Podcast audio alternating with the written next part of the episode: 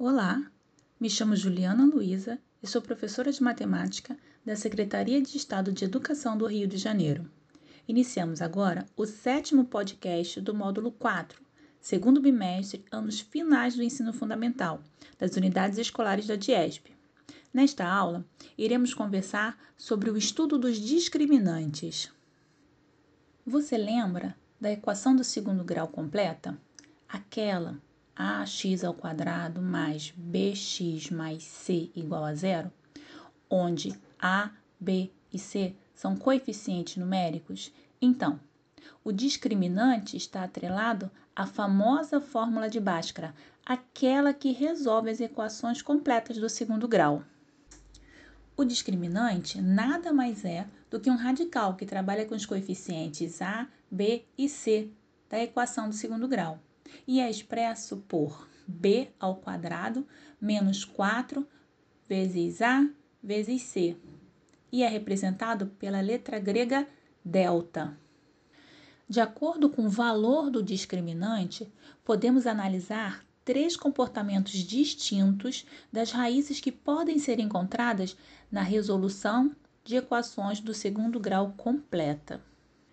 Já que a fórmula de Bhaskara utilizada na resolução de, dessas equações é dada por x igual a menos b mais ou menos a raiz quadrada de delta dividido por duas vezes o valor do coeficiente a. Assim, sabemos que a primeira raiz será determinada pelo valor positivo da raiz quadrada de delta e a segunda raiz pelo valor negativo da raiz quadrada de delta.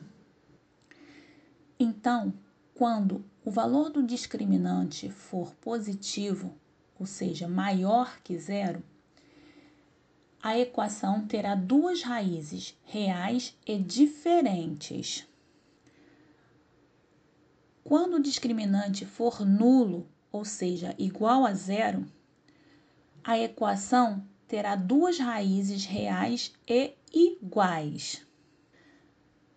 Quando o discriminante for negativo, ou seja, menor que zero, as raízes da equação serão números complexos, ou seja, não vão existir raízes reais que satisfaçam essa equação.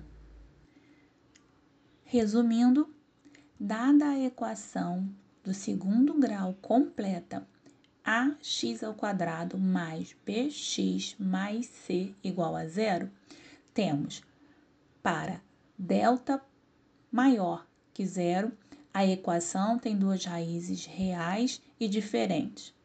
Para delta igual a zero, a equação tem duas raízes reais e iguais.